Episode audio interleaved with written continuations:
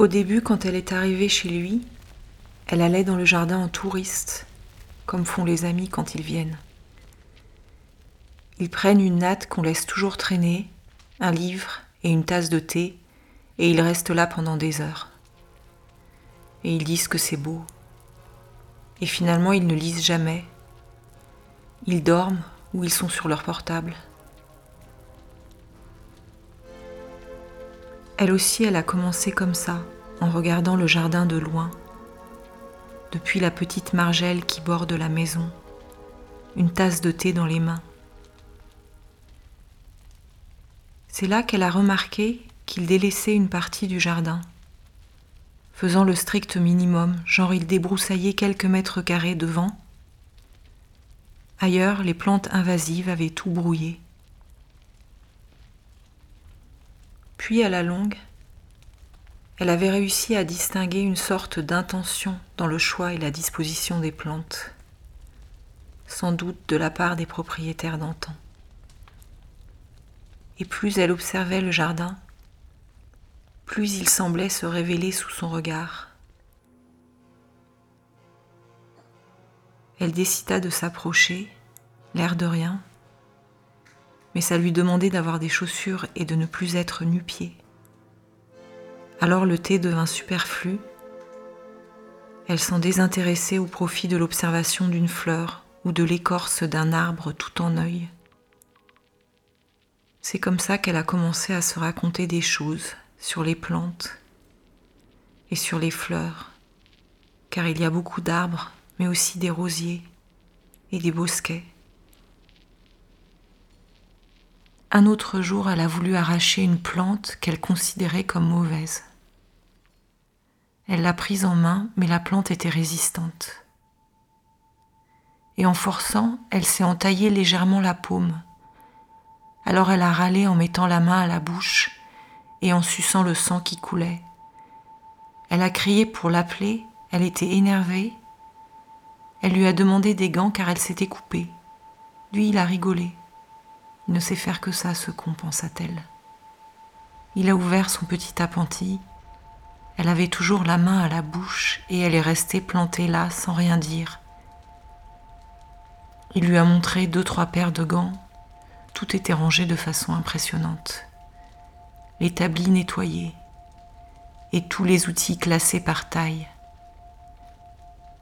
Elle lui jette un regard de morne pleine et dit un petit merci et elle prend la voiture pour aller acheter des gants, ses gants à elle, qu'elle pourrait en faire bien ce qu'elle veut car son coin bricolage à lui lui avait fait froid dans le dos. Et elle était sûre qu'elle allait se faire engueuler si elle déplaçait le moindre truc.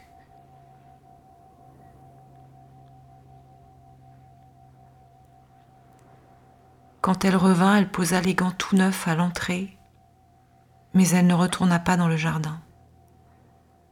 Elle en voulait à la plante qui l'avait blessée. Et à lui un peu, mais pas trop. Comme ça pendant une semaine, puis deux.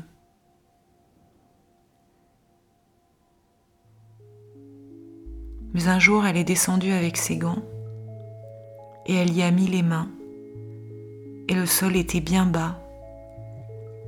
Et elle transpirait un peu quand elle devait forcer pour tirer sur les racines et le soir il lui a demandé ce qu'elle avait fait. Alors elle a expliqué et lui il a ri une nouvelle fois, et elle aussi.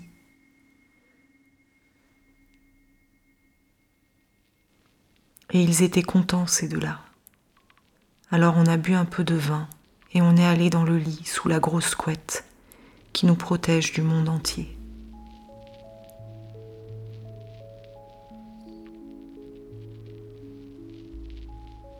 Et le lendemain, elle y a remis les mains. Et dans les avant-bras, elle sentait du bon. Même quand elle forçait, les avant-bras lui envoyaient de la joie dans tout le corps. Elle n'a pas trop fait attention à ça. Mais chaque fois qu'elle passait un moment dans ce jardin, elle était contente le soir, même si ce n'était pas grand-chose ce qu'elle avait fait. Au début, ça commence tout petit. Il y a même des jours où tu n'y penses pas, tu fais la fine bouche. Tu n'y vas que lorsqu'il fait grand beau, tu n'y vas que pour te détendre. Mais il t'appelle, il te travaille le jardin. Parce qu'au-delà du jardin, c'est la terre qui t'appelle, qui demande que tu la touches. C'est une, demande, sans, parole, c'est une, demande grosse de silence.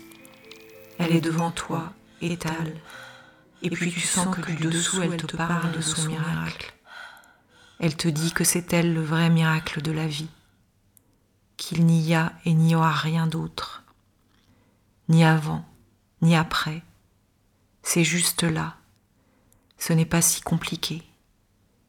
Il suffit de se baisser et quelque chose germe du sol, même sans t'en occuper de trop.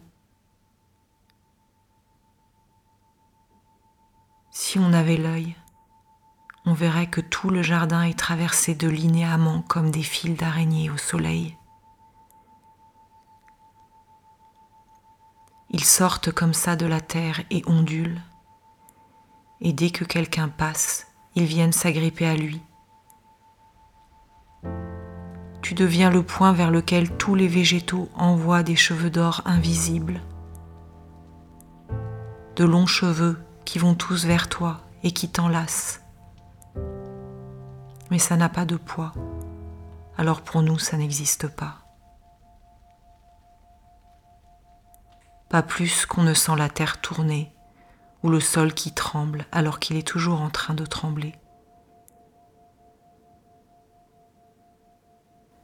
On est mal dégrossi, pas très développé. On n'a pas les capteurs pour sentir tout ça. On ne voit pas ces filaments. Mais ça joue pourtant.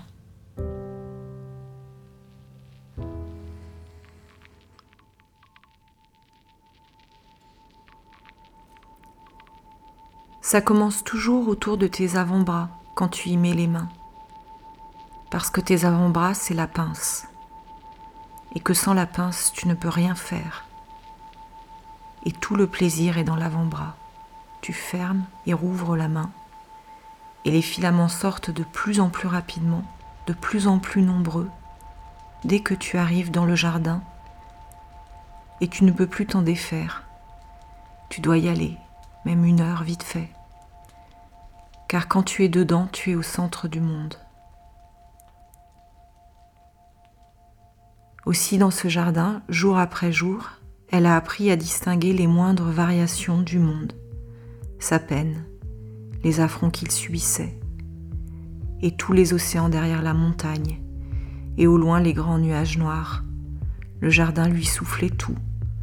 Quelle tournure ça les cavaliers, les hordes, les batailles il lui suffisait de lever les yeux au ciel, de s'arrêter pendant une ou deux minutes et de fixer l'azur qui ne se laisse voir, sans profondeur, sans limite, et ça rentrait gros par les yeux, et ça bougeait dans le ventre, ça bouillait de plaisir dans le ventre et de frissons dans les chines.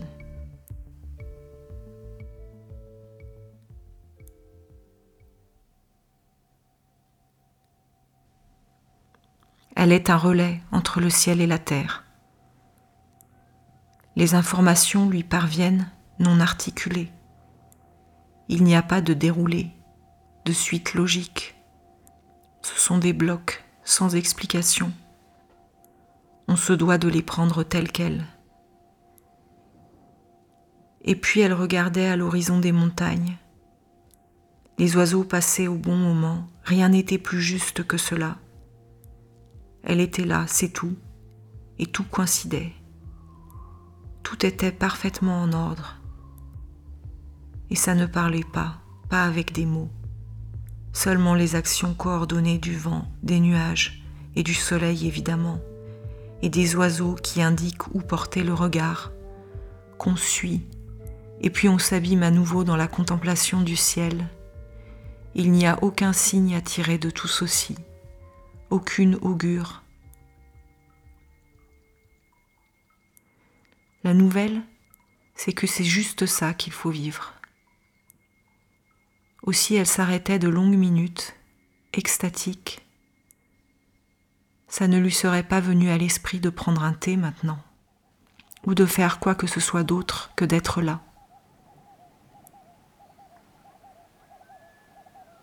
Mais il y a des coins, c'est des salauds. C'est des pourritures. On voit leur méchanceté rien que dans leur pente. C'est vicieux ces coins-là. Ils attendent que tu t'approches pour te blesser. Et cette terre, tu as beau l'aimer autant que tu peux, elle ne te fera que du mal. Tu vas te casser les reins et casser tous tes outils. Et si elle le peut, elle te fera perdre un doigt cette terre, il vaut mieux éviter de s'y engager quand on a de la peine. Parce qu'avec la tristesse, on n'y voit rien. Et puis on fait connerie sur connerie.